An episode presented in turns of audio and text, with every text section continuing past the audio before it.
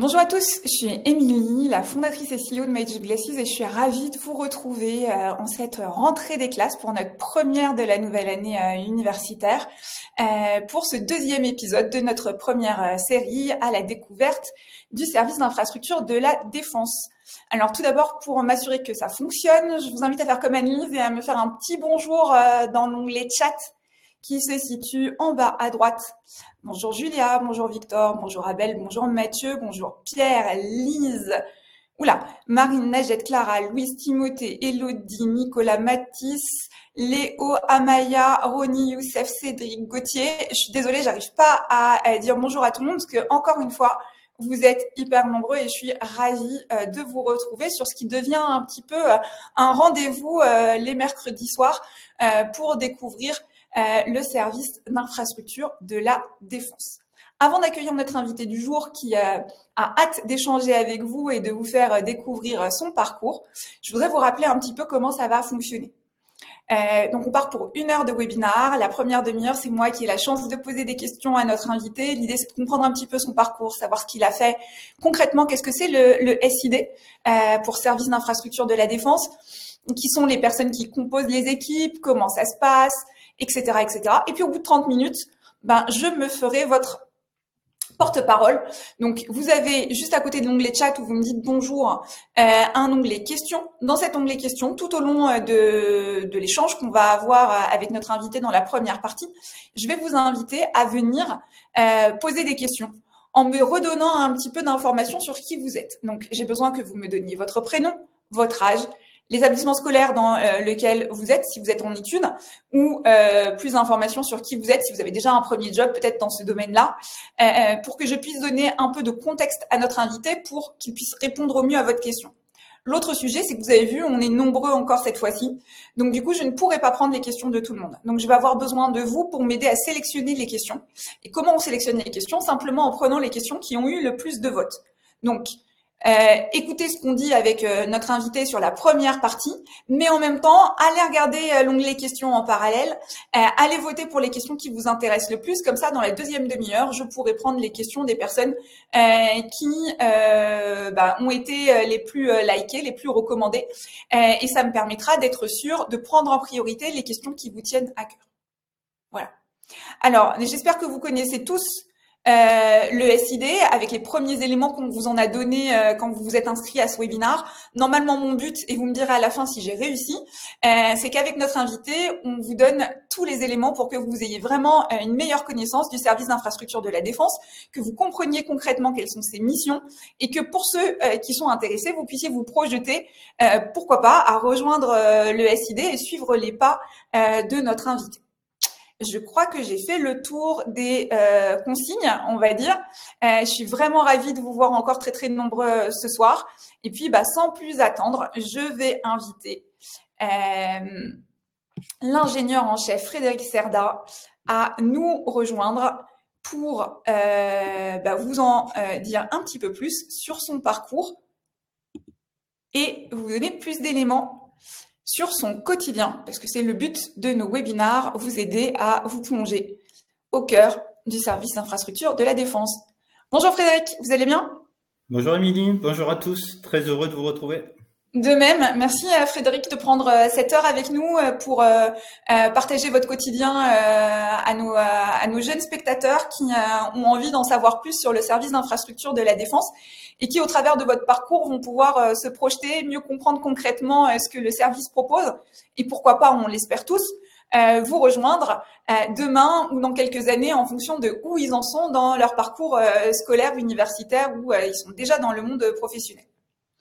Euh, Frédéric, vous savez qu'il y a euh, une petite coutume euh, dans nos webinars à la découverte d'eux, c'est de commencer par la carte d'identité de notre invité. Donc, si ça vous dit de vous prêter au jeu, je vous propose de se lancer. C'est un, un, premier échange assez rapide, un peu de ping-pong, pour comprendre un petit peu très rapidement qui vous êtes. Alors la première question, c'est votre grade. Euh, est-ce que vous pouvez nous, le redonner et nous expliquer aussi comment on vous appelle euh, dans le monde militaire? Comment on doit s'adresser à vous, même si moi, je, ne suis pas trop le protocole et je vous appelle Frédéric?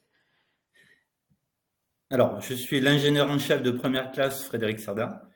donc mon, mon appellation, c'est ingénieur en chef de première classe. et c'est l'équivalent dans les armées de colonel ou de capitaine de vaisseau pour la marine. Super. depuis quand vous êtes au SID Alors, je suis au SID depuis 25 ans. Euh, euh, bah, j'ai intégré l'institution militaire en 1998. Et vous avez commencé dans la marine, parce que il y a 25 ans, on rentrait pas au SID directement, on rentrait dans un SID qui était lié à une armée, c'est ça? Tout à fait. En fait, euh, bah, j'ai été, j'ai été donc recruté en 1998 à l'issue d'un parcours classe préparatoire scientifique assez classique au lycée Thiers à Marseille. Et puis bah, à l'époque, il n'existait pas encore euh, My Job mais néanmoins, on avait déjà la marine avait déjà des, personnes en charge du recrutement qui, euh, ont su euh, bah, me donner l'envie de d'entrer d'entrer au service des travaux maritimes. J'ai toujours eu une appétence pour les métiers de la construction et de l'infrastructure. Et donc je suis rentré en fait après réussite à mon concours d'École nationale de République de l'État, j'avais la possibilité d'intégrer plusieurs écoles. Euh, et j'ai choisi euh, l'École nationale des travaux maritimes. Euh, bah, à l'issue de, de, ce choix, en fait, j'ai été amené à faire une année de, de une, première année de découverte du métier. J'ai mhm. fait trois mois à l'école navale, puis ensuite huit mois embarqué sur le porte Charles de Gaulle en tant qu'adjoint chef de car passerelle. À l'époque où le Charles de Gaulle était à Brest, il était en phase d'essai à la mer. Euh, et puis ensuite, j'ai enchaîné par trois années d'école d'ingénieur euh, à Vaux-en-Velin, à l'ENTPE, sur un parcours très classique euh, de voilà, en, suivant le, tronc commun de tous les ingénieurs, de tous les élèves ingénieurs de l'ENTPE comme moi. S'il y avait une expérience marquante dans votre carrière au sein du SID, ce serait quoi? J'imagine que c'est dur, hein c'est une question pas facile, mais, mais vous ah, parleriez de quoi? je, dirais que mon meilleur souvenir, c'est sans doute le premier euh, programme majeur qu'on m'a confié à 31 ans, qui était la, le transfert de l'école nationale supérieure des techniques avancées, donc l'école d'ingénieur, euh, que j'ai euh, que j'ai transféré depuis euh, depuis Paris jusqu'à jusqu'au campus de l'école polytechnique. Donc l'opération a été inaugurée, enfin a été livrée en 2012. J'ai travaillé trois années dessus et ça a été une expérience fabuleuse. D'abord parce que le, programme était c'était un programme majeur, à peu près 350 millions d'euros, donc des responsabilités lourdes. Et puis surtout, en raison du contexte, c'est quand même assez assez inspirant d'avoir à, à construire une école d'ingénieurs avec sa, avec sa cité universitaire. Euh, voilà, ça reste une expérience très marquante pour moi. Et, et, l'expérience qui a été euh, le plus gros challenge, on va dire, le, moment où c'est un peu plus euh, challengeant. On ne peut pas dire que c'est la moins bonne expérience, mais c'est celle qui a été la plus, la plus challengeante. Je, n'ai pas d'autres, d'autres mots pour expliquer ça. je, vais dire que c'est mon poste actuel. Donc, je suis en charge actuellement de euh, de l'accueil euh, d'un programme, d'un énorme programme d'infrastructure euh, qui, qui vise à accueillir la nouvelle classe de sous-marins d'attaque sur la base navale de Toulon. Donc c'est un programme qui représente environ 2 milliards d'euros d'investissement à réaliser sur une emprise qui fait une vingtaine d'hectares euh, avec comme particularité que cette emprise abrite également des, des infrastructures nucléaires et qu'on doit donc on doit gérer euh, de très fortes contraintes de, de coactivité euh, avec le, le, fonctionnement du site. Il faut déranger le moins possible les activités de la marine nationale. Mm-hmm. et donc c'est une, c'est une opération majeure qui, euh, qui nécessite de relever des challenges quotidiens euh, d'organisation, euh, de technique, de complexité technique, de travailler en équipe également, parce qu'il y avait beaucoup d'intervenants sur cette opération. C'est passionnant, mais c'est extrêmement challenging. On en reparlera un petit peu plus longuement tout à l'heure pour comprendre concrètement quelles sont les équipes qui vous accompagnent dans ce gros challenge et puis parler des barracudas justement ces, ces, nouveaux sous-marins d'attaque qui, qui, vont rejoindre cette emprise. Est-ce que c'est ma dernière question. Vous êtes aujourd'hui un représentant du service d'infrastructure de la défense. Vous êtes un militaire, on, le voit. Vous nous avez donné votre grade, etc. Est-ce que euh, vous veniez d'une famille euh, de militaires? Est-ce que vous avez découvert ça un petit peu par hasard? Est-ce que c'était un rêve de petit garçon dès le départ? Vous saviez que vous alliez rentrer dans l'armée? Peut-être revenir aussi sur le fait qu'on a à la fois des civils et des militaires au sein du SID. voilà, qu'est-ce qu'il en a été et comment vous vous êtes retrouvé finalement euh, à rejoindre le SID alors, en ce qui me concerne, il n'y a pas de déterminisme social, puisque je n'ai pas de famille au sein d'institutions militaires par contre, comme j'ai dit tout à l'heure, j'ai toujours une appétence euh, particulière pour les métiers d'infrastructure. Et c'est vraiment la force de conviction, le talent des, euh, personnes en charge du recrutement euh, au sein du, service des travaux maritimes de l'époque qui m'a convaincu de, bah, de, rejoindre, rejoindre ce qui est devenu plus tard le service d'infrastructure de la défense.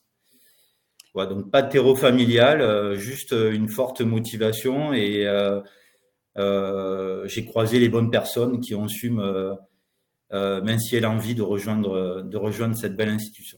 J'ai noté que fin des années 90, il y avait déjà dans la marine des ambassadeurs euh, qui, qui, qui, créent des belles rencontres et qui vous ont, qui vous ont inspiré. Super.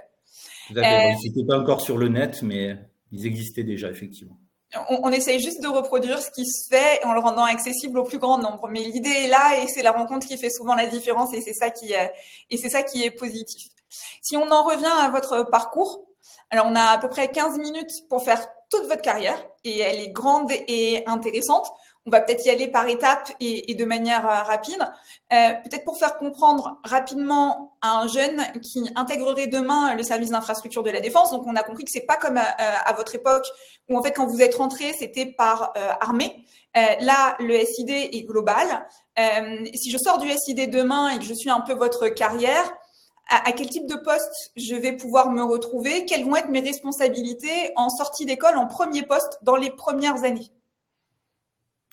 Très bien.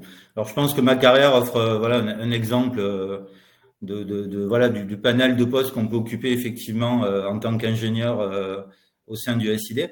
Alors moi, concrètement, ma sortie d'école en 2002, j'ai été affecté à Toulon, dans la garnison de Toulon, euh, en tant que chef d'une antenne infrastructure. Donc, c'est une antenne territoriale euh, qui, euh, qui a pour mission de soutenir les forces dans le périmètre géographique sur lequel elle a compétence. Donc là, en l'occurrence, j'avais, je soutenais les unités qui étaient en presqu'île de Saint-Mandrier, donc c'est une presqu'île qui est au large de Toulon, mm-hmm. et puis également les infrastructures de la marine en Corse. Donc euh, j'ai occupé euh, j'ai occupé ce poste pendant trois années. J'avais une équipe d'une quinzaine de personnes, des techniciens, euh, quelques ingénieurs, beaucoup de du personnel également administratif. Et donc on s'occupait de la gestion du soutien local des, des infrastructures sur ce sur ce périmètre géographique. Ensuite j'ai toujours à Toulon j'ai j'ai été affecté comme conducteur d'opération. Alors, le conducteur d'opération, c'est euh, un responsable de projet, un manager de projet, qui en charge la, la gestion administrative, financière, calendaire d'une opération. Travaille intimement avec un maître d'œuvre et avec euh, des entreprises de travaux. Donc, ça a été une belle, euh, une belle école de formation pour moi, puisque j'ai appris le métier de conducteur d'opération, qui est un métier phare au sein du SID. et donc, j'avais un portefeuille d'opérations d'infrastructure à, à conduire.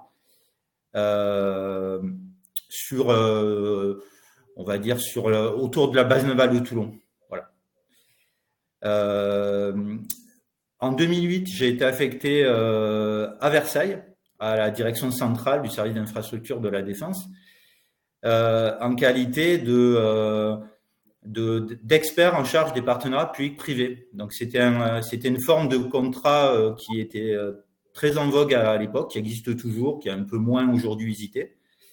Et, donc j'ai eu la, responsabilité de conduire, euh, bah, la responsabilité de conduire une opération euh, en propre. J'étais chef de projet qui était l'ENSTA, j'en ai parlé tout à l'heure. Donc le transfert de l'École nationale supérieure des techniques avancées à Palaiso. Et puis euh, j'ai également été, j'ai également contribué au programme majeur de de regroupement des services centraux et des états-majors du ministère de la Défense dans le quartier de Ballard à Paris.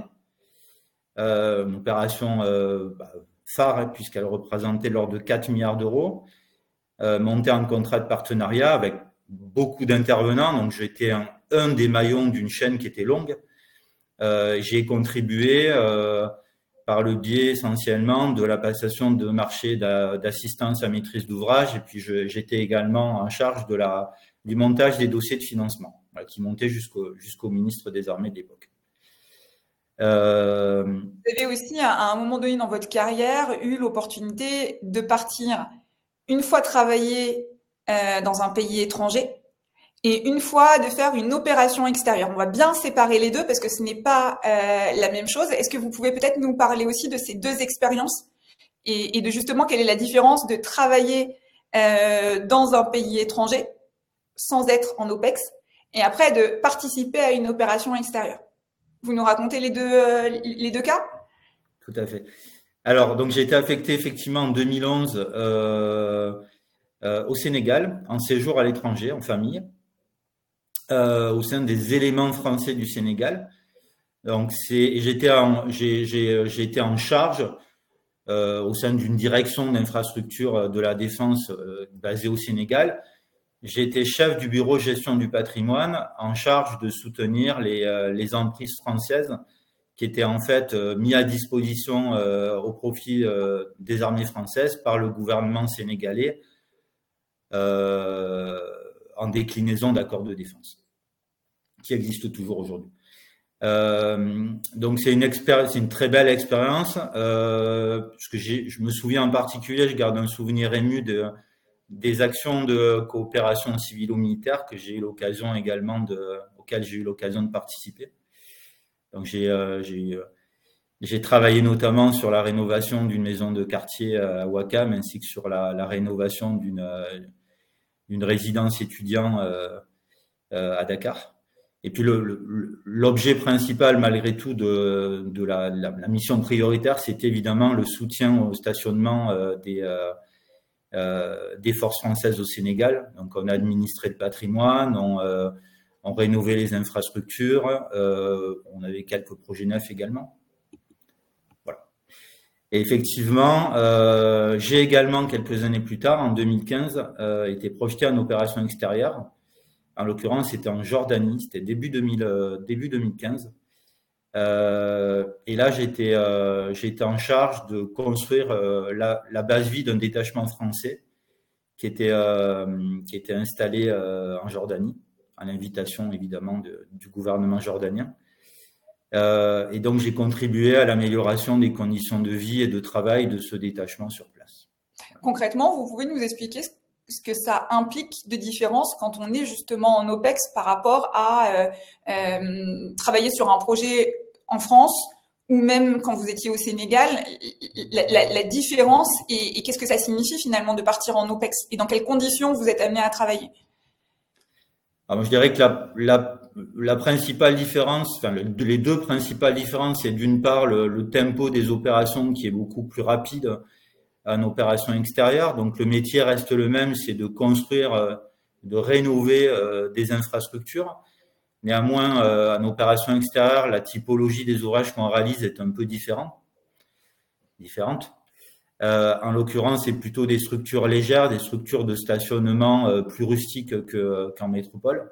Bon, puis la deuxième différence évidente, c'est euh, la militarité. Mmh. Euh, le fait qu'évidemment, on est dans un contexte particulier qui peut être dangereux, pas toujours, mais qui peut malgré tout être dangereux. Et donc avec évidemment des contraintes, des contraintes de, de, sécurité, de protection défense qui sont inhérentes à, à un théâtre extérieur.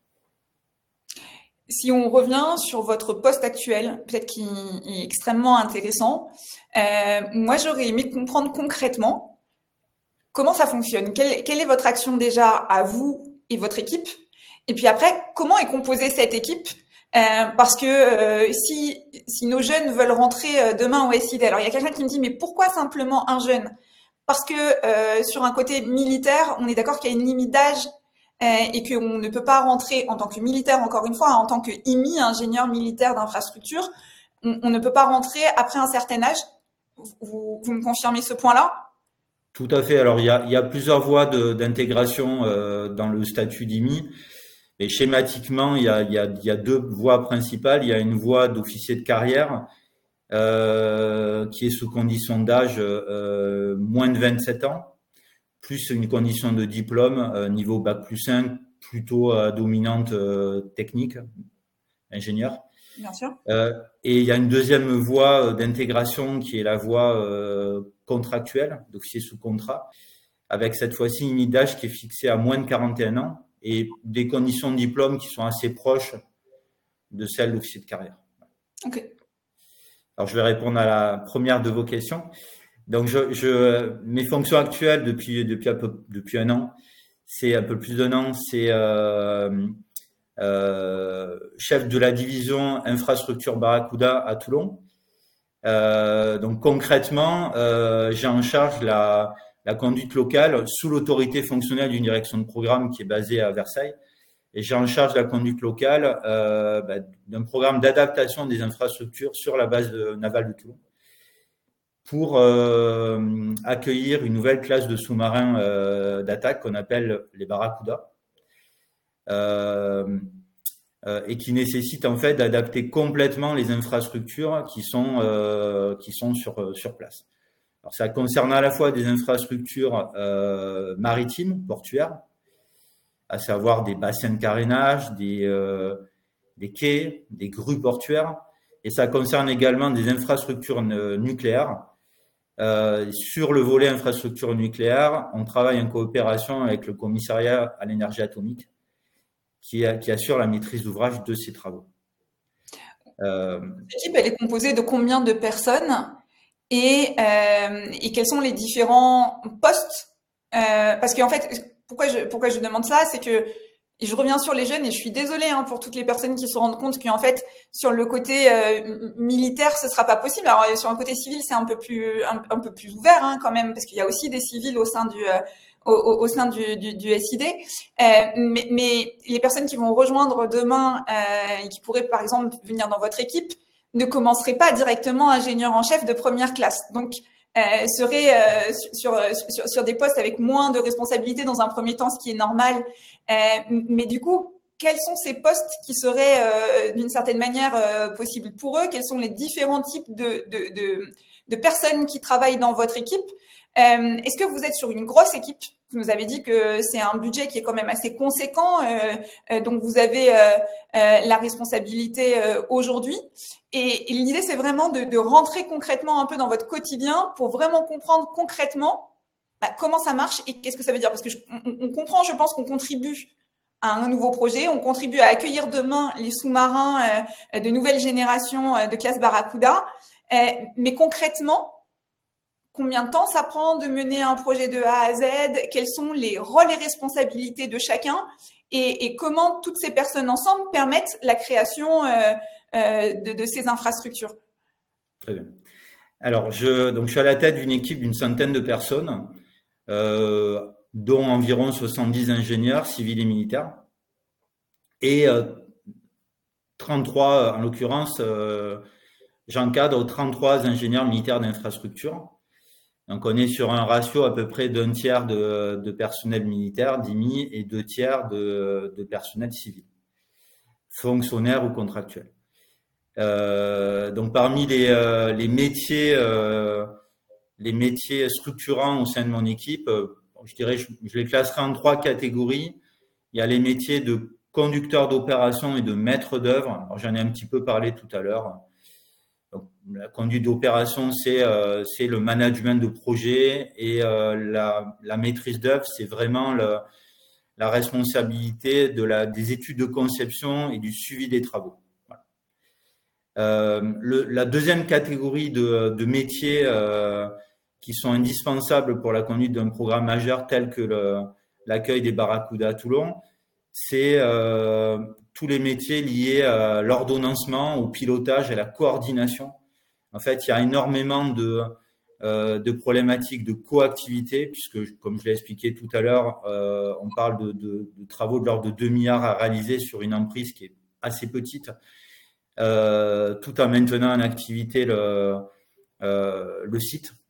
Donc ça nécessite beaucoup d'ingénierie, de pilotage, de coordination, d'ordonnancement. C'est un métier en soi.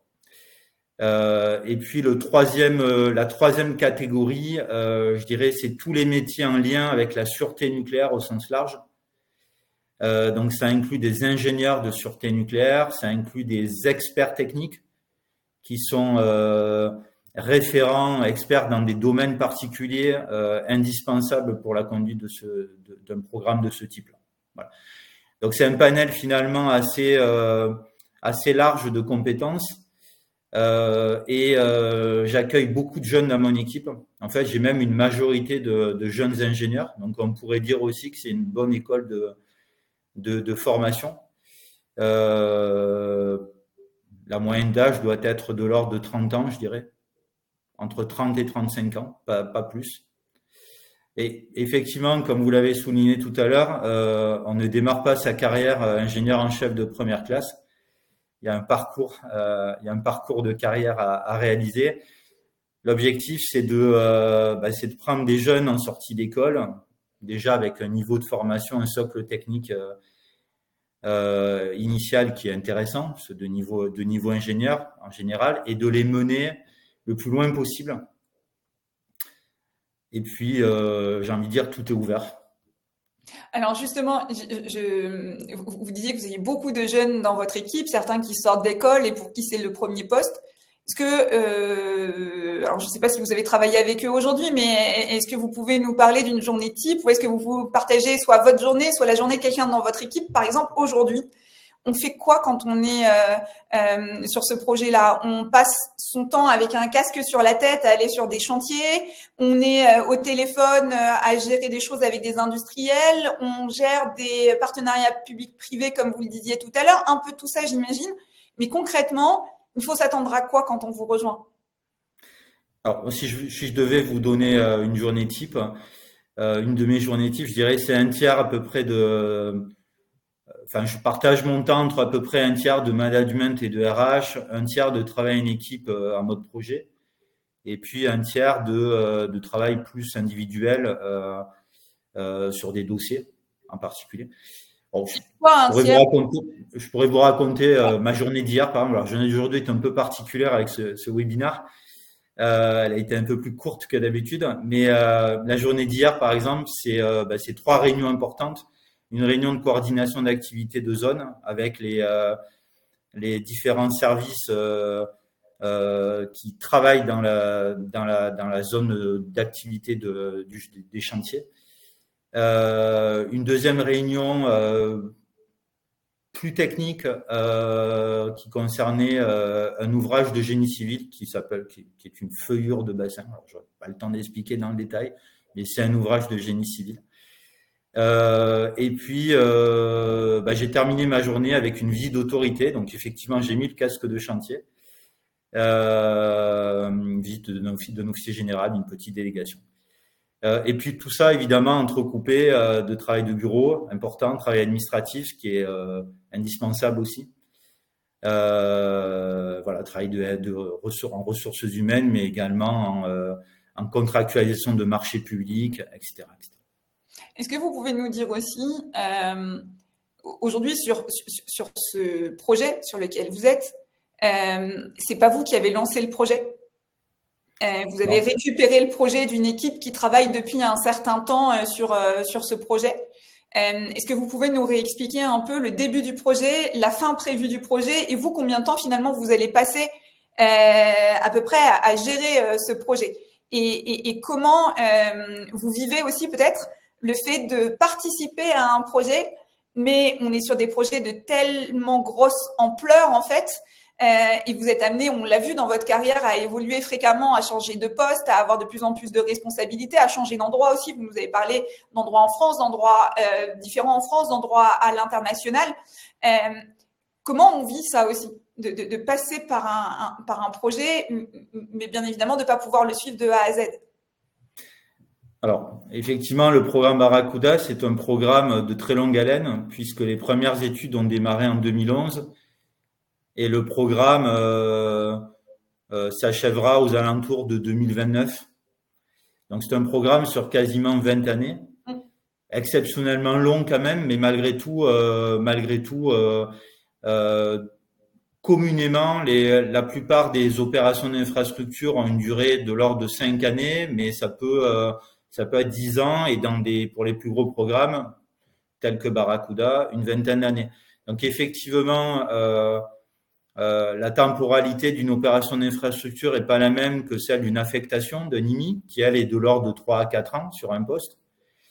Euh, donc on a forcément sur un programme important, on a forcément des prédécesseurs et des successeurs.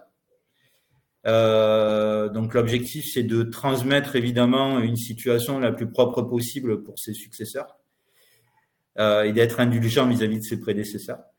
Euh, et, euh, et euh, c'est évidemment une école d'humilité puisque on est rarement, euh, on, est, on est quasiment jamais en fait, on, on, ne mène jamais de bout en bout une opération d'infrastructure. Donc généralement, on est un maillon dans une longue chaîne, hein, comme j'ai dit tout à l'heure.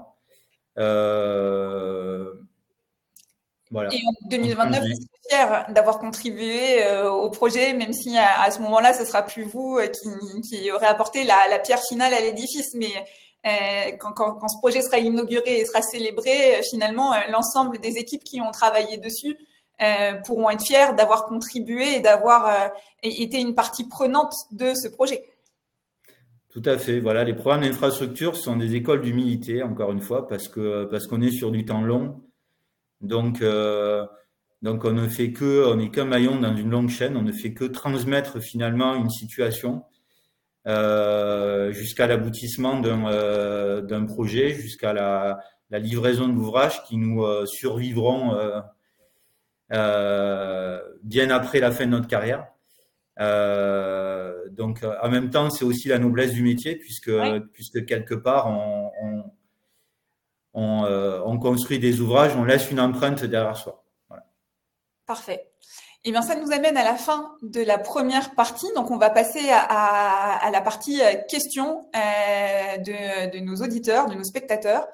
Euh, je vous invite, si ce n'est pas déjà fait, à aller voter pour les questions qui euh, vous parlent le plus.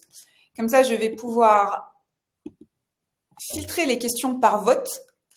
Et donc, du coup, euh, la première question, c'est une question de Baptiste, qui est chef de projet en MOA. Euh, et sa question, c'est euh, est-ce que votre quotidien intègre le renforcement militaire classique, c'est-à-dire des séances de sport, de l'amélioration au tir, de l'entraînement, etc. Est-ce que quelle est la part du côté militaire en fait? Parce que dans ce que vous nous avez raconté, euh, finalement, vous avez des équipes civiles aussi qui contribuent de la même manière que vous au projet. Alors, ils partent pas en OPEX, j'imagine, euh, mais concrètement, euh, au-delà de la tenue euh, que, l'on voit aussi, est-ce qu'il y a une routine militaire qui, qui, reste aussi dans votre quotidien? Je pense que c'est ça la question de Baptiste. Tout à fait. Alors, c'est vrai que j'ai plutôt insisté sur la la dimension euh, ingénierie, mais il y a effectivement une dimension de militarité également dans le, dans le statut et dans les carrières de la carrière de Nimi.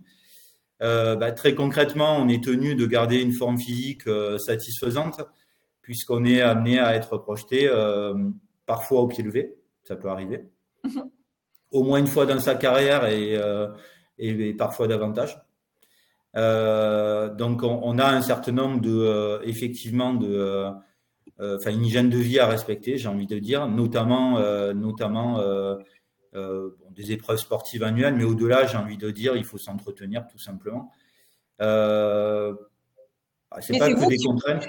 C'est vous qui vous mettez des limites tout seul, c'est-à-dire que vous décidez de donner un certain temps de sport ou, ou, ou de vous entretenir, mais il n'y a pas quelque chose qui soit extrêmement euh, codifié ou, ou, carré à faire non, okay. on est dans une on est dans une spécialité où les prérequis ne sont pas non plus euh, euh, ne sont pas non plus euh, voilà placés à des niveaux euh, à des niveaux insurmontables. Euh, l'objectif c'est juste d'être d'être d'être en bonne santé de manière à être projetable en tout temps. S'agissant des, des s'agissant des créneaux de sport, on a en, généralement deux créneaux de sport prévus dans la semaine. Euh, j'ai envie de dire, laissé à disposition de chaque, euh, de chaque euh, militaire. voilà. Très clair. Euh, une question de Victor, qui est en troisième année à l'IMT Minales, en génie civil bâtiment énergétique spécialité bois. Sa question, c'est euh, quels sont les avantages d'un ingénieur recruté sur titre vis-à-vis d'un ingénieur militaire qui a suivi sa formation à l'armée tout au long de sa carrière. Est-ce qu'il y a des avantages justement à être un ingénieur recruté sur titre euh, plutôt qu'un ingénieur militaire ou est-ce que c'est l'inverse? Est-ce que ça amène les deux aux mêmes carrières Comment ça se passe concrètement? Alors, si, on parle d'ingénieur recruté sur titre sous statut euh, d'IMI, j'ai envie de dire, il y a le statut, une fois recruté, euh, la carrière sera rigoureusement la même. Il n'y a aucune raison qu'il y ait une quelconque différence de traitement. Après, c'est la valeur de la personne qui fera, euh, qui fera simplement euh, son potentiel, qui, euh, qui feront sa carrière et son envie, évidemment. donc, il y a juste, comme j'ai dit tout à l'heure, une condition d'âge à respecter. C'est-à-dire que là où, là où les, le recrutement sur concours classe préparatoire amène à intégrer le statut bah, dès, dès la sortie des, des, des, concours, donc vers 20 ans, 21 ans, je dirais. Euh, pour un recrutement sur titre, ça va être en général postérieurement à, ou en troisième année d'école d'ingénieur, donc un peu plus tardivement. Mais enfin, il n'y a, absolument aucun, aucune différence de, parcours de carrière par la suite. Généralement, d'ailleurs, ils arrivent très rapidement à rattraper les, deux années d'ancienneté euh, euh, dans, le, voilà, dans, le, dans le recrutement. Non, non, il n'y a absolument aucune, euh, aucune différence. Après, quels sont les avantages? Je dirais, il n'y a pas plus d'avantages que d'inconvénients. C'est juste, euh, c'est juste des, des opportunités qui font que parfois, ben, on intègre sur concours dès, dès, les classes préparatoires, et puis dans d'autres cas, dans d'autres cas, on peut intégrer le statut à la sortie de son école d'ingénieur en fonction, là encore, de ses, de ses souhaits, tout simplement. Parfait. Euh, question suivante. Maïr, qui fait un master géographie aménagement à l'Université Clermont-Auvergne, euh, qui demande s'il est possible de travailler comme conducteur d'opération avec un profil généraliste ou est-ce qu'il doit passer par un cursus bâtiment, génie civil ou maîtrise d'œuvre VRD Alors, j'ai besoin de votre aide si toutefois vous savez ce que c'est, pour travailler en conduite d'opération. C'est quoi VRD, vous savez? VRD, c'est les voiries réseaux divers. Ah, pardon c'est des routes, c'est des réseaux, etc. Euh, je dirais que pour, pour exercer la fonction de conducteur d'opération, euh, il n'y a pas nécessité d'avoir un profil extrêmement technique. Il faut quand même avoir un vernis, euh, un vernis dans le domaine de la construction, évidemment, puisqu'il faut quand même comprendre la matière dans laquelle on travaille. Euh, mais c'est avant tout, euh, c'est avant tout un job de, de, manager de projet. Donc, on peut être un excellent conducteur d'opération sans pour autant, euh, sans pour autant être un expert dans un domaine technique. Euh, ça, j'y crois profondément. Euh, il y a d'excellents conducteurs d'opération qui n'ont pas été, par exemple, maîtres d'œuvre dans leur carrière. Donc, c'est absolument pas un prérequis. Il faut avoir des qualités. Un, bon conducteur d'opération, c'est euh, des qualités d'organisation, c'est des qualités euh, de leadership, c'est des qualités euh, de travail en équipe, euh, c'est du travail avant tout. Euh, c'est pas nécessairement, euh, c'est pas nécessairement des qualités, des compétences techniques extrêmement poussées. Très clair. On a une question de Luc qui est euh, architecte ingénieur euh, à Ensal de l'INSA Lyon, mmh. qui demande par rapport à une équipe de maîtrise d'œuvre classique, euh, en phase d'études, quelles compétences les ingénieurs de votre service rassemblent-ils? Ils parlent euh, par exemple de conception architecturale, de structure, de thermique, etc. Est-ce que vous pouvez nous parler un peu de ces éléments-là? Alors euh, on est un des derniers services étatiques, pour pas dire le dernier service d'infrastructure étatique qui a gardé une composante de maîtrise d'œuvre, capacité en fait à produire de la maîtrise d'œuvre en interne. Donc on a au sein du SID chez les IMI, mais également euh, auprès de nos, euh, de nos ingénieurs et nos techniciens civils. On a des compétences en architecture, des compétences en ingénierie technique poussée, et donc la capacité à produire, à produire notre propre maîtrise d'œuvre. Après, j'ai envie de dire, c'est un choix d'allocation de ressources. Euh, on, a la, on, on, garde cette compétence de manière, par exemple, à pouvoir être projeté en opération extérieure et à pouvoir en fait développer des opérations d'infrastructure en autonomie sur, sur un théâtre extérieur. Pour autant, en métropole, on externalise de plus en plus la maîtrise d'œuvre auprès de bureaux d'études, auprès de, de, cabinets d'architecture. Mais on a gardé la capacité à produire, à produire de la maîtrise d'œuvre interne en tant que nécessité, j'ai envie de dire, voilà, en fonction de, du, du, euh, du, profit des opérations. On a Thomas, euh, qui est un étudiant en dernière année euh, de l'école d'ingénieurs généralistes, l'ECAM, qui demande plus d'informations sur le sujet de la mobilité. comment se fait votre affectation sur une base? Est-ce que vous avez le choix de vos affectations? Comment ça marche? Alors, effectivement, la mobilité, c'est une des composantes essentielles bah, déjà de la, de la, on va dire du statut de militaire et puis euh, et puis et puis a fortiori du statut d'ingénieur militaire d'infrastructure. Effectivement, on a on est appelé dans une carrière à bouger un certain nombre de fois. Alors c'est de la mobilité fonctionnelle, mais également de la mobilité géographique. Personnellement, j'en suis à ma septième affectation géographique. Par exemple, vous pas le choix? En dehors même de l'OPEX. Euh, non, j'ai pas le choix. Cela étant, c'est pas non plus. Euh, moi, je considère que c'est une richesse aussi. Mhm. Euh, c'est aussi, c'est, euh, bah, c'est très enrichissant de pouvoir découvrir de nouveaux milieux, tout simplement, de nouvelles équipes également. D'autres unités également à soutenir. On, peut orienter notre mobilité. On est acteur euh, jusqu'à un certain point de notre parcours de carrière, euh, puisqu'on exprime euh, des désidérata d'affectation, qui sont pas nécessairement satisfaits, mais en tout cas, on, les exprime et le gestionnaire a quand même à cœur de les satisfaire au maximum. Voilà. Et, et, question, parce que vous nous parliez de votre parcours à vous, qui était une entrée par la marine au départ. On comprend maintenant que ça a changé et que le SID est un service unique qui réunit euh, l'ensemble euh, euh, des services d'infrastructure au profit des différentes forces armées. Est-ce qu'on a un choix d'ancrage ou pas du tout? Est-ce qu'on peut dire, moi je préférais travailler avec la marine ou je préférais travailler avec l'armée de l'air? Ou pas forcément Et dans sa carrière, on va être amené à faire un peu des différentes armées? Comment ça marche par rapport à ça? Non, le, le choix du SID, ça n'a pas été de créer des ancrages par armée D'accord. Euh, ça peut exister dans d'autres corps de dans d'autres corps interarmés, mais mais pas euh, pas au sein du SID. On a effectivement des, une notion d'ancrage, mais plutôt de sur des domaines techniques qui peuvent être les ouvrages maritimes, le nucléaire, les achats publics, l'environnement, etc. Mais on n'a pas d'ancrage par armée. Au contraire, la richesse du métier, c'est de pouvoir servir euh, dans tout type de milieu, aussi bien sur des bases aériennes, sur des bases navales, euh, sur des, euh, au profit de l'armée de terre également. Euh, moi-même, j'ai j'ai été amené à servir pendant cinq années sur une base aérienne. Pourtant, j'étais j'étais initialement, j'avais plutôt j'étais rentré par la voie marine. Mhm. J'ai été amené à servir pendant cinq années, de, de 2017 à 2022, sur la base aérienne de Distre. J'étais en charge là encore d'un programme majeur d'infrastructure en l'occurrence, c'était l'accueil des avions ravitailleurs MRTT euh, sur la, base aérienne d'Istre. Et puis ensuite, j'ai été euh, chef d'une usine.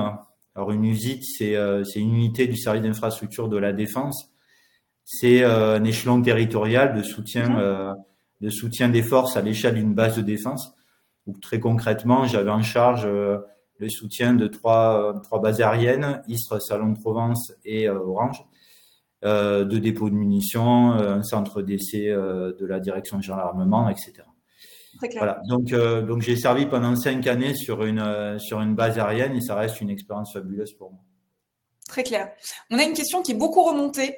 Euh, c'est Guilhem, qui est ingénieur calcul de structure, qui nous demande si la carrière d'un ingénieur civil sera la même qu'un ingénieur militaire, d'un point de vue des postes occupés, de l'avancement, du salaire, des opportunités. Est-ce qu'il y a une différence entre civil et militaire? Alors, c'est pas le même statut, donc il y a forcément une différence euh, d'évolution de carrière et de euh, et de rémunération. Ça dépend éminemment du statut, donc je pourrais pas euh, détailler plus que ça. Ça dépend du statut dans lequel auquel un ingénieur civil appartient. La principale différence, c'est qu'un ingénieur civil sera sans doute amené à bouger un peu moins sur le plan géographique. Néanmoins, évidemment, là encore, si un ingénieur civil qui souhaite dynamiser sa carrière, bah, de toute façon, ça le conduira très certainement à, accepter la mobilité géographique, mais en tout cas, c'est pas une obligation. Euh, en termes de, en termes d'opération, en termes de, euh, euh, tâches à réaliser, de missions à accomplir, je dirais c'est exactement les mêmes, à l'exception évidemment de la projection en opération extérieure, puisque bien entendu, seuls les, les, militaires sont projetés en opération extérieure. Mais en termes d'avancement, on peut très bien être un civil et avoir aussi des grandes responsabilités d'équipe comme vous avez vous. C'est pas. Ça va de soi, bien entendu. Bien entendu, il y a, il, y a, il, y a, il y a de très très beaux parcours à faire également au SID euh, pour un ingénieur civil. Encore une fois, sous, différents statuts. Euh, mais euh, en tout cas, il y, a de, euh, il y a de très très beaux parcours. Et notamment, j'ai précisé tout à l'heure que euh, j'étais moi-même issu euh, de l'école nationale des travaux publics de l'État. J'ai fait ma scolarité euh, initiale. Ben, en fait, on accueille de plus en plus au sein du SID des ingénieurs sous statut travaux publics de l'État, donc des ingénieurs qui, qui, qui, nous rejoignent par le biais, par le biais du détachement en interministériel. Et là encore, on est, euh, je pense pouvoir dire que le service d'infrastructure est devenu très attractif puisqu'on arrive à, on arrive à attirer euh, beaucoup de, beaucoup aujourd'hui d'ingénieurs euh, TPE. On a une question de Lise et, euh, et Lucie qui sont un peu dans le même cas. Donc je vais les, je vais les, je vais les, les mélanger ensemble. Elles ont toutes fait, toutes les deux, des écoles de commerce. Euh, et elle se pose la question de dire, on, entend beaucoup parler d'ingénieurs depuis tout à l'heure, parce que c'est vrai qu'on met plutôt en avant le parcours d'IMI. Euh, est-ce qu'on peut avoir fait une école de commerce et rejoindre le SID Est-ce qu'il y a des offres pour des personnes qui viennent aussi d'école de commerce? Ou au sein des armées, ce serait plutôt un autre service que euh, le SID alors, on a quelques profils, on a, quelques besoins qui peuvent effectivement matcher avec, un, avec une formation euh, en école de commerce on ne fait pas que de l'ingénierie euh, infrastructure et technique. On a également des métiers connexes qui sont indispensables en fait au fonctionnement du service. Je pense aux ressources humaines, je pense aux achats publics, puisqu'on le, mhm. le, cœur de la machine du SID, c'est quand même de passer des marchés publics de travaux de prestations intellectuelles. Donc, on a des profils de juristes, des profils de euh, bah, d'acheteurs publics. Euh, donc ça, c'est des profils qu'on ne qu'on ne trouve pas nécessairement dans les écoles d'ingénieurs. On peut les trouver effectivement dans des formations beaucoup plus euh, beaucoup plus généralistes euh, de type droit, de type de type commerce, etc. On a une question de Chiara qui fait un master défense et histoire militaire et qui demande à quel point les trois armées collaborent-elles sur les projets que le SID leur confie? Est-ce que le SID confie des projets aux armées? Est-ce que ce sont les armées qui confient des projets au SID Comment ça se passe? Non, alors c'est bien les armées qui, euh, qui confient des projets au SID. Le SID, c'est un opérateur technique qui réalise euh, des opérations d'infrastructure au profit des armées. Dans tous les cas, euh, ce sont les armées, directions et services qui restent les bénéficiaires et accessoirement les, financeurs des projets. Euh, excusez-moi, j'ai oublié la première partie de votre question. À quel point les trois armées collaborent-elles sur les projets que le SID leur confie? Mais donc, du coup, on va changer la phrase que qu'elle confie au SID. Donc, est-ce que des fois, vous avez des projets qui sont euh, transversales? Euh, peut-être vous aviez parlé de Ballard tout à l'heure. Ballard euh, est le siège d'une certaine manière du ministère des Armées et réunit les trois armées. Est-ce que c'est un exemple? Est-ce que vous voyez d'autres d'autres sujets peut-être? De toute façon, dans, dans, la conduite d'un programme d'infrastructure, enfin d'une opération d'infrastructure, de manière générale, on doit travailler en coopération avec le, bah, client final, qui est euh, généralement l'utilisateur final, celui qui va en fait euh, utiliser l'ouvrage. Euh, puisque notamment on doit répondre à ses besoins. Euh, on travaille également avec le, avec l'entité qui finance le projet. Et donc, en fait, on est, on est en équipe de projet où de toute façon, on se doit bien entendu de travailler main dans la main avec les armées puisqu'on travaille à leur profit. Et donc, on doit en temps réel à la fois prendre en compte leurs besoins, également leur rendre compte de l'avancement de nos opérations. Ça va de soi. Et, euh, et euh, bah, c'est une composante tout à fait normale. Euh, j'ai presque envie de dire comme toute, comme toute ingénieur, même dans le civil, il a des clients auprès de qui il doit rendre compte de l'avancement de ces, de ces opérations. juste, je crois que votre auditrice a précisé qu'elle faisait des études en patrimoine. Alors ça, c'est un sujet intéressant puisqu'en fait, au SID, on a également des, euh, des ingénieurs qui ont une spécialité, euh, euh, qui ont une spécialité dans le patrimoine euh, militaire, patrimoine architectural militaire. Donc, il y a également au sein de, au sein du SID des postes très intéressants à pourvoir dans le domaine justement du patrimoine militaire. Alors, on a, on a une figure illustre au sein du SID qui est Vauban, euh, euh, l'ingénieur militaire Vauban. Euh, bon, d'aucuns, d'aucuns peuvent visiter les, les ouvrages qu'il nous a laissés, dont un certain nombre sont classés au patrimoine mondial de l'UNESCO. Euh, en tout cas, en tout cas, on a, on a au sein du SID euh, des ingénieurs civils et militaires qui sont spécialisés euh, dans le patrimoine militaire. On en a absolument besoin puisqu'on a un certain nombre de nos ouvrages qui sont euh, classés ou inscrits euh, euh, monuments historiques au sens large. Et, et, donc, on a besoin de travailler, de prendre en compte ces aspects-là dans nos opérations. Bon ben, Chiara, tu as entendu, il y a quelque chose autour des sujets patrimoine. une question de Nicolas, qui est responsable d'une agence ABO ERG, Bureau d'études Sol, Eau, Environnement. Euh, sa question, qui a un peu intéressé, j'ai l'impression, euh, sur quels aspects du projet ou des thématiques faites-vous appel à des entreprises extérieures privées pour vous accompagner Techniques réglementaires, environnement, économie circulaire, etc. Est-ce que vous faites appel justement à ce type de structure et comment ça fonctionne? Tout à fait. On fait constamment appel à des, entreprises, privées pour nous accompagner. Alors d'abord, comme j'ai dit tout à l'heure, le, le, SID, c'est une machine à passer des marchés publics. Euh, donc ces marchés publics, qui sont bien passés à des entreprises privées, euh, qui peuvent être des entreprises de travaux, euh, parce que c'est essentiellement les entreprises qui construisent. On a une capacité de réalisation en régie essentiellement sur de la maintenance, mais des ouvrages euh, qui dépassent une certaine, euh, une certaine ampleur, de toute façon, sont systématiquement externalisés auprès d'entreprises de travaux civils.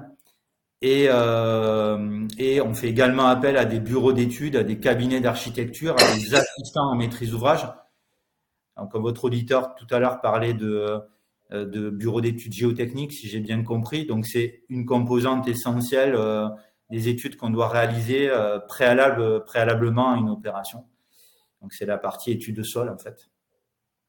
Évidemment, le, seul, euh, le, le, seul moment dans une carrière où on réalise des ouvrages en propre, c'est en opération extérieure où on peut soit faire appel à des entreprises civiles locales mm-hmm. dans le pays étranger où on est, soit de faire appel dans des conditions particulières à de la main-d'œuvre militaire. On a quelques unités au, ministère des Armées euh, qui ont une capacité de réalisation en propre, donc avec des régiments, des, euh, des unités de projection qui ont une, une capacité à construire eux-mêmes des infrastructures. En général, c'est de l'aide au déploiement sur les théâtres extérieurs, donc ça dure quelques semaines jusqu'à ce que le SID intervienne pour euh, euh, construire des infrastructures en, dur pour assurer du stationnement de long terme. Il nous reste peu de temps, donc je vais essayer de prendre deux ou trois dernières questions. Euh, Adrien, qui est ingénieur système chez Thales, demande quelle est l'importance des aspects de cybersécurité dans les nouvelles infrastructures et à quel type de menaces cyber sont-elles exposées, virus, intrusion, etc. alors c'est un c'est un enjeu majeur, effectivement, c'est un enjeu majeur euh, pour les, années à venir. Le ministère des Armées a dû bien entendu, bien entendu prendre en compte cet aspect-là, au même titre que que les, euh, que les industries et les ministères civils. Euh, Donc, il y a de, là encore, il y a de très beaux postes, y compris d'ailleurs dans ma division, des postes à pouvoir en cybersécurité. Donc, si votre auditeur est intéressé par un parcours d'IMI, on l'accueillera à bras ouverts dans la spécialité cybersécurité. Il y a d'énormes, enjeux de recrutement et de, et de, et d'enjeux opérationnels dans ce domaine-là. Super. Euh, je reprends. Euh, question de Louise, qui est administrateur des affaires maritimes. Elle nous demande quels sont les impacts ou les conséquences du programme Barracuda sur la modernisation de la flotte de la Marine nationale en parallèle des prochains euh, sous-marins nucléaires lanceurs d'engins de troisième génération. La, question est très précise. Donc, le programme, le programme Barracuda vise à accueillir une nouvelle classe de sous-marins euh, nucléaires d'attaque. Donc, on, participe évidemment à la modernisation euh, et à l'adaptation des infrastructures pour l'accueil d'un nouveau système d'armes que sont les, euh, les, SNA de type Barracuda. les sous-marins nucléaires lanceurs d'engins de troisième génération, c'est un projet qui n'est pas mené sur à Toulon parce que Toulon n'est pas le port base des SNLE 3G. Euh, c'est plutôt en Bretagne, euh, du côté de l'île Longue. Euh, que, que des, qu'un projet existe, un projet de très longue haleine également, qui va, qui va être sans doute à peu près de la même ampleur que le programme Barracuda. C'est un programme qui est un peu moins avancé que le, que le programme Barracuda, mais qui va occuper le SID pendant quelques années avec de, là encore d'énormes enjeux de, de, ressources humaines et de postes de postes techniques à pourvoir. Et c'est plutôt du côté de la Bretagne. Dernière question, parce qu'on arrive à la fin de l'heure, ça passe trop vite. Euh, Elodie, qui nous dit qu'elle a 40 ans en cours de réorientation professionnelle vers le SID en tant que civile, après 20 ans passés dans le secteur de la maison individuelle. Qu'est-ce qu'elle nous dit, Elodie? Elle demande si l'aspect environnemental est intégré dans les nouveaux projets d'infrastructure, et si c'est le cas, comment ça se reflète dans vos projets? Oui, l'aspect environnemental est devenu une composante essentielle de, de nos opérations. J'irai dit à, à, plusieurs titres. Hein. Euh, on œuvre le, SID. Alors, je ne l'ai pas développé dans ma présentation, mais le, SID est acheteur de l'énergie euh, au profit du ministère des Armées. Toutes les formes d'énergie, sauf les carburants opérationnels. Donc, on achète l'électricité, on achète le gaz, notamment au profit de tout le ministère des Armées. On est très impliqué dans tout ce qui est euh, diminution des consommations énergétiques. On est également impliqué sur tout ce qui est euh, préservation de la biodiversité. En fait, le, le ministère des Armées, c'est le plus gros propriétaire foncier immobilier de France. On a à peu près 40% du patrimoine foncier de l'État. Donc, ah, c'est absolument considérable.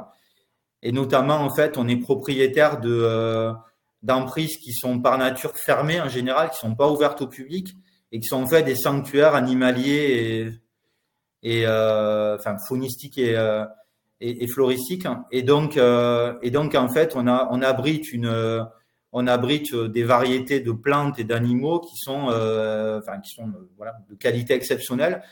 La plupart de nos emprises, je crois que c'est de l'ordre de 80%, euh, bénéficient d'un classement au titre d'une réglementation environnementale. Alors ça peut être euh, la réglementation Natura 2000, ça peut être des zones naturelles, euh, des parcs naturels, euh, etc., des INEF, bon, sans trop rentrer dans les détails, mais effectivement, on est très impliqué sur les, aspects environnementaux. D'ailleurs, la ministre des Armées, l'ancienne ministre des Armées, Florence Parly, avait présidé le, euh, je crois que c'est l'année dernière ou il y a deux ans, avait présidé euh,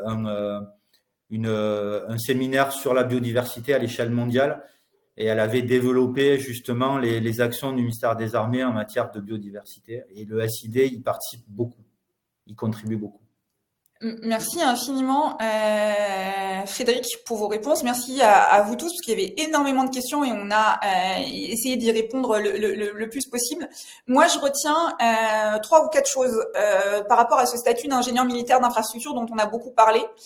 Euh, bon, il y a le côté militaire d'abord, euh, avec tout le sens que, que ça a, l'intérêt, euh, l'engagement avec la mission de, de, servir, etc.